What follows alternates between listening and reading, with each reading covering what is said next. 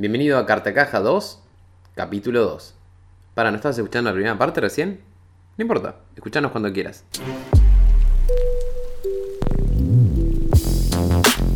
Seguimos con estas dos películas. Después yo estoy entre dos porque arrancamos acá en casa a ver en orden toda la cronología de los hermanos Cohen. Ah. Porque eh, a mí me faltaban un par, a nadie le faltaban otro par. Está bien. eh, que no eran las mismas, como que entre los dos las habíamos visto todas. sí, Pero, pero queríamos hacer como, como el recorrido. claro. Pero qué lindo, lindo plan igual. la- ¿Cómo? Lindo plan, lindo plan. Está buena la filmografía de los Sí. Cohen.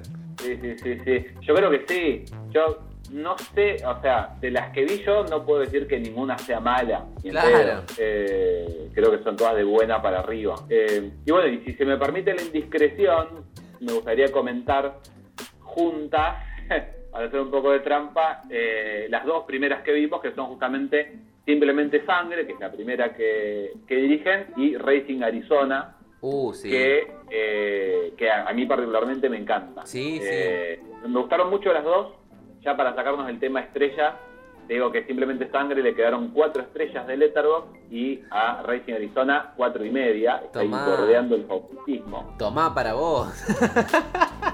Eh, Racing Arizona, yo igual tengo un que recuerdo. estas películas es que, si bien formalmente también son eh, creación de, de- de dos autores y que tienen mucho de, de- de cuestiones de época y que incluso tienen cosas como de, de Sam Raimi, que era muy amigo de ellos por, por aquella época, son dos películas que, y tampoco temáticamente, porque las dos son medio como policiales, si se quiere, Sí. eh, pero el tono es completamente distinto el de uno y de otra y son las dos películas que van a definir lo que va a ser la filmografía de los Cohen que es eh, una serie, una en joda casi casi así para siempre hasta Sí, bueno sí. incluso hasta la de ay, ¿cómo se llama el western? el que salió en, en Netflix que tiene algunas historias que son súper serias y otras que son ri- ridículas al estilo de ellos Claro. Sí, sí. Eh, eh, yo la que más me acuerdo que me decís de esas parecidas. es Racing Arizona, que tengo un recuerdo hermoso, que la pasé re bien con Racing Arizona y me acuerdo hoy en día que, que era como muy, muy buena. La- el papel hasta de, de- yo hasta de, digo porque no lo banco mucho, pero Nicolas Cage, que es como un héroe que... un antihéroe. es adorable es adorable esa película En esa peli está muy bien, muy bien.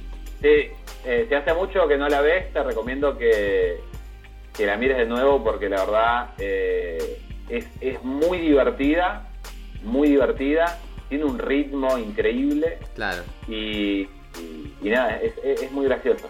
Está bueno, no solamente ellos dos están geniales, está, eh, ¿cómo se llama? John Goodman, que, que es un actor que a mí me encanta. Sí, sí. Eh, es muy linda película. Y la anterior, esta Simplemente Sangre, bueno, está Frances, Frances McDormand en las dos, pero especialmente en, en Simplemente Sangre está muy joven, que para mí Frances McDormand, viste, siempre fue una señora con cara de culo. Siempre fue grande, Y- sí. Claro. Y, y acá está, es una pibita. Claro. Ni siquiera es como. Ya en, en, en Educando Arizona, que tiene 3, 4 años más, ya tiene como el, eh, la, la cara un poco más larga. ¿viste? La Como cara de siempre, la cara clásica de, de Frances McDormand, sí. Claro. Pero. Pero en Simplemente Sangre es una pibita. Es, es muy loco. No sé cuántos años tendría en ese momento, pero. Claro. Pero nada, es una, una niña. Mirá, yo no recuerdo haber visto esa. la- y es la primera película de los Cohen, mirá, no. Sí. Que hay dos versiones. Una es, eh, bueno, el, el corte original, que es el que vimos, que dura una hora y pico, más o menos, hora, hora treinta y pico. Y después está el corte de director, que es uno de los pocos cortes de director que dura menos que la película que se estrenó en cine, Mirá, porque es como que dije, no, no, no daba para tanto. claro, le sobraba para que, claro, se dieron cuenta de que les sobraba un poco y, y cortaron ahí. Para ver, así como para completar, si buscas en. que está bueno para verlo antes incluso, para ver cómo, cómo lo resolvieron eh, finalmente. En, en YouTube hay un, un tráiler que hicieron con Bruce Campbell haciendo de uno de los personajes, que como decíamos recién, eran amigos, Bruce Campbell, Sam Raimi, ellos, Sí, Frances sí. McDormand. eh, eran todos amigotes. Eh, y bueno, hay, un par de escenas ahí. Este tráiler hecho antes de, la película, como para, conseguir plata y venderla. Claro. Eh, que tiene ahí como el estilo de lo que van a hacer después, pero bueno, obviamente desde el independiente. ¿Y estas, estas dos pelis las habías visto a las dos? ¿O poner la de Simplemente Sangre no la habías visto? No, eh, sí, las había visto las dos. Eh, Simplemente Sangre la había visto una sola vez. Hmm. Eh, y Educando Arizona sí la vi varias veces y es una película que, tenía el recuerdo de que me gustaba mucho y bueno, lo, lo confirmé por suerte. Claro. Es muy feo cuando te pasa lo contrario. Que si subo esta película está buenísima después sí. te querés más. Sí, me ha, me ha pasado y la verdad que no. No. no, este, no, no, que decías como, ay, pero yo recuerdo que la pasé bien y capaz la pasaste bien porque recordaste algo de que te hizo agarrar a otra cosa y la peli en sí no. eras otra persona, qué sé yo. A, mí hay, me acuerdo, me pasó mucho cuando, cuando recién conocí a Nadia que le hacía ver las películas que eran mis, mis películas favoritas cuando era adolescente. Sí. Y, nada, eran mis películas favoritas cuando era adolescente. y era, era medio cualquier cosa. Hay una que. Ay, ¿cómo se llama? No sabe, no contesta. Una que es una argentina con. con Mariano Martínez. Y era una película que. ¡Wow! Yo había flasheado en esa película, era como que me había definido como joven. Claro. Era una cosa cursi, espantosa. Eh, no, sé, no, no, después de fijar cuando le puse el Letterboxd. Sí, pero. Pero bueno, ambas, ya te digo, si. Eh, eh, Arizona, si ya la viste, mirala de vuelta y, sí. y simplemente sangre te la recomiendo. Sí, simplemente sangre. y a toda nuestra audiencia. Totalmente. Simplemente sangre no la vi, porque la verdad que ni siquiera sabía que era, que era de los Cohen. No, a veces no. Me ha pasado que a veces con directores que me gustan, sí miro todo lo que han hecho y otras veces asumo que lo que vi está bien. y, con, el caso de los Cohen, ponerle, no sé, hace poco igual volví a ver Fargo, hace no mucho, porque iba a ver la serie, que no la había agarrado. Entonces la volví a ver la peli y dije, qué genial esto, es tan, tan lindo como está hecho todo, tan, tan bien como cierra. Este, y sí, me encanta igual lo que hacen los Cohen. La paso re bien cuando me pelis de los Cohen. Así que sí, tendría que ver la primera peli que hicieron, ya que me gusta lo que hacen. Este, pero Racing Arizona. Racing Arizona me tengo un gran recuerdo. No la voy a hacer muchísimo, pero sí tengo un gran recuerdo de esa peli. ¿Qué más viste vos, Pablito? Yo vi este algo que no me gustó, pero lo voy a decir igual. Este. porque para eso estamos. soy fiel a lo, a lo que vi esta semana. Y vi una versión española de una película italiana que se llama Perfettis Conosciuti del año 2016. Es Perfectos Desconocidos.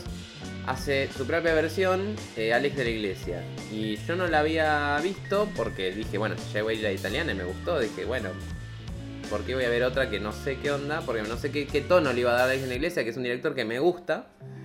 Este, y generalmente me gusta lo que hace, pero dije como me parecía raro que hiciera una reversión de algo que ya estaba muy bien hecho. y entiendo por qué lo hace, porque este, le da otro giro, le da como otro final, otras formas, pero, pero no, no me cerró. me pasó que a mí, a mí no me cerró. Este, Perfectos Desconocidos va de, de la premisa de que están. Son cinco o seis amigos que se iban a juntar. Sí, seis, seis amigos eran. Que se van a juntar para a cenar eh, y tienen la premisa que, bueno, están todo el tiempo con los celulares todo el mundo hoy en día. Hoy en día estamos hablando de actualidad. Y ellos dicen, bueno, este, se bancan que cuando le llega un mensaje a alguien lo tenemos que leer en voz alta. Punto. Es un juego. Y todos dejan los celulares a mitad de la mesa. Y al que le llega un mensaje se lo lee a todos. Como bueno, ya que estamos, a ver qué onda. Y. como haciéndose los graciosos. Y no termina bien. Porque. porque son todos muy conocidos. No tienen por qué terminar Porque esas cosas no tienen por qué terminar bien de base. Este. Porque además invadís la privacidad del otro de base. Pero además son como muy íntimos todos y tienen secretos entre sí. Y no sé si serían el grupo que se va mensajeando el uno al otro en medio de la, de la cena, pero eso parecen por lo menos. Este, porque son, sí, son bastantes. Y bueno, surgen este, un montón de, de problemas entre ellos durante toda esta escena que es la película, este, toda la noche, y que obviamente se resuelven de distinta forma según la versión italiana o la versión de la iglesia. Y no sé, eh, me pareció que la original estaba bien. si quieren ver una peli que, va de esto, yo recomendaría Perfettis Conosciuti o la versión italiana, que busquen la, la, italiana de Perfectos Desconocidos. Y la versión de la iglesia la pueden ver totalmente, pero le da como un tono más como muy Alex de la Iglesia, muy del director, que está bien igual que hagas eso si es tu estilo, pero... Alex de la Iglesia. Claro, este, pero bueno, si saben el tono que les da, es como más como que es todo suspenso y es todo como de repente va a pasar algo muy trágico y la música ya te está siguiendo como, como con algún clímax así súper grave y dramático y no, no tiene por qué. o sea, en esta, que en esta película que es real es una escena con amigos, no, no, es que va a aparecer, como en otras pelis de la iglesia, no es que va a aparecer el demonio o una bruja se va a manifestar delante de ellos y, y va a llevar todo dado vuelta. No, es una cena, literal es una cena con amigos. Entonces no tiene por qué ser tan dramática. Em, yo prefiero la versión italiana. Esta le puse dos estrellas porque dije, bueno, es como, está bien, la resolvió bien igual le doy el, el changüí. Pero me debe, como dije la otra vez, que vuelva en marzo y responda una pregunta de vuelta porque me debe, me debe el final, que es muy extraño y no me pareció que estuviera bien. Que no era el tono, además, que, que, era lo que estaba contando, como que le cambia el tono de golpe. Y a mí me chocó y dije, no, Alex, ¿qué, qué onda? ¿Todo tiene que ser como vos lo haces, Alex? No. No es todo tu, multimundo de, cosas que se van de tema y que no voy a hablar porque este, no, quiero cagarles nada de la peli. Pero sí, me parece que la versión italiana cierra muy bien y que se queda en el clima que tiene, que te va mostrando toda la peli. Y decís como, ah, bueno, muy buen, pasé muy buen rato. La peli de Alex de la Iglesia mm, me parece que lo, lo rompe y no hacía falta. Qué sé yo esa es mi opinión personal. No sé si la viste. No vi la de Alex de la Iglesia. Sí. Vi la italiana, que, me, gustó bastante. Me, gustan mucho las. Viste que es, casi un, subgénero este de, la, de las películas que transcurren durante escena. Claro. Eh, sí, es una noche, claro. suelen gustarme mucho. Eh, y esta sí, yo tengo un tema, viste, con los italianos. Que. Ay, no sé le tengo, tengo un tema con los italianos. Por ahí, quizás porque son muy parecidos a nosotros. Pero, pero no, no, no, no me terminé de cerrar. las películas viejas sí, pero quizás las películas más modernas me, me cuestan un poco. De todas maneras me, eh, me gustó, me sorprendió esto de que se transformara de pronto en una franquicia multinacional. Muy loco. Porque hay versión española y versiones como The Office. Claro. Hay una versión mexicana incluso acá la hicieron en teatro.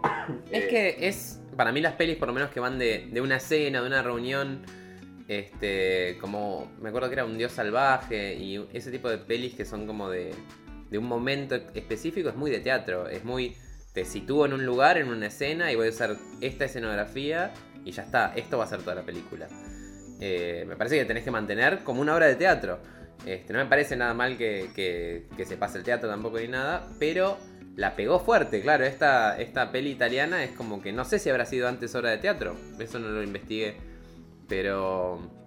No lo sé. Tiene como. Tiene ese, ese momento del clima del, de, que te llevan en, este momento. Todo esto está sucediendo como en vivo. Eh, me gusta, la verdad que a mí también me gustan las pelis que son como que suceden una noche, como la escena de la, la de los idiotas era la peli que también es, es francesa la original, este... Claro, que hicieron la, versión yankee y que acá también creo que le hicieron en teatro. Claro. Acá viste como que nunca, nunca hay como una cosa de que nunca se terminan de animar a hacer la remake en cine, entonces la hacen en teatro. La mandan al teatro, eh, sí. Claro. Sería derecho a DVD. Pero. sí, sí, pueden. Que, que, funciona muy bien. Como Tok Tok, me acuerdo que habían hecho la obra de teatro acá y funcionó bien, pero que también estaba la peli. Este. Claro. Sí, sí, sí. Eh, bueno, esta es una de esas, digamos, una de este, de este subgénero que estábamos diciendo. Y la italiana está resuelve muy bien. A mí me gustó mucho como, como todo. Como el- los momentos que tenían capaz más emotivos, más, más de llevarte a, algo como más privado también y más personal, de, hasta de uno que puede, este, no sé, relacionarlo no con, con cosas de su vida, pero que estaba bien, bien contado. Y en la de la iglesia, no. Entonces, mira, para hacer un balance, la italiana le puse tres y media y la de la iglesia dos estrellas. Es así, le faltó.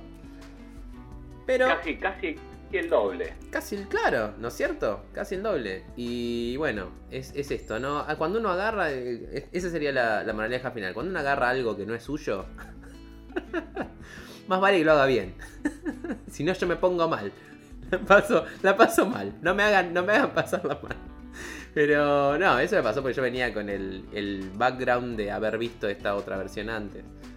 Alguno que no la haya visto y quiere tirarse a ver esta peli sobre esto de la Iglesia y quiere verla en su propio idioma, porque también te pasa eso, capaz querés verla en español y no querés verla en italiano, querés verla escuchada en español.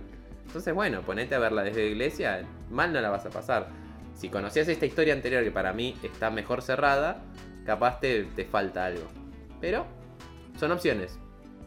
Sí, justo también es, es un director que es medio como si le hiciera Tim Burton, ¿viste? Es como que no puede hacer una película que no sea de él. Claro, Eh, se, se, se- se le complica y se le piantan los... Ya la tenían que romper. Ya pusieron a cantar a la niña. Muy así. Ya pusieron a hacer Alex de la Iglesia lo suyo. Sí, sí, fue medio así. Pero bueno, Alex de les- la Iglesia tiene un par de películas ahí medio escondidas. Eh, hay una con Salma Hayek que se llama la... ¿Cómo se llama? La chispa de la vida, una cosa así. Posta. Que tengo entendido que no tiene nada que ver con, con las anteriores. Pero bueno, como no entra en ese corpus por ahí de, de la que son fans los, los fans del cine de, de Alex de la Iglesia, Sí, sí. Eh, no suelen estar tanto en las listas y eso. Mirá, no, no la tenía esa, mirá. La, la debe tener cajoneada en algún lado. Y, y- y bueno, hizo el documental de Messi también. Documental Ah, sobre la vida de Messi. mirá, tampoco lo tenía. Qué loco. Es bastante mercenarión, ¿viste? Claro, sí, sí, Eh, sí. O sea, yo creo que tiene, tiene la cintura como para hacer mucho de lo que a él le, le gusta, pero cada vez más me parece que está, está haciendo cosas porque, nada, porque funcionaron. Por, por dinero puede ser. Sí, sí. Sí, no, yo venía de ver Mi Gran Noche, El Bar, y le había pasado bien con esas pelis, y me faltaba ver esta, perfecto. Ajá. Y dije, bueno, a ver qué onda esta reversión de la peli italiana. No, no hacía falta. Desde mi punto de vista, no hacía falta. Las dos anteriores que había hecho me han gustado mucho. Este, nada que ver con esto. Igual, El bar un poco sí, porque el bar sucede todo dentro del bar. Y es interesante eso de mantener el, el clima todo dentro de una, de una escenografía. Este, lo tiene, lo tiene eso también. Pero bueno, y, mi- y mi gran noche es un delirio. A mí me gustan las pelis medio, medio delirantes y, y la pasé muy bien también. Por eso dije, bueno, a ver qué onda esta, esta nueva. Y bueno, no, la verdad que no, no hacía falta. Yo me podía haber quedado viendo otra cosa. Pero, pero está ahí, está. Existir existe. Y, y esa, es la, esa es mi review. ¿Te quedaste para el capítulo 2? Seguinos que enseguida volvemos con el capítulo 3. Acá en Cartacaja Podcast, en HD.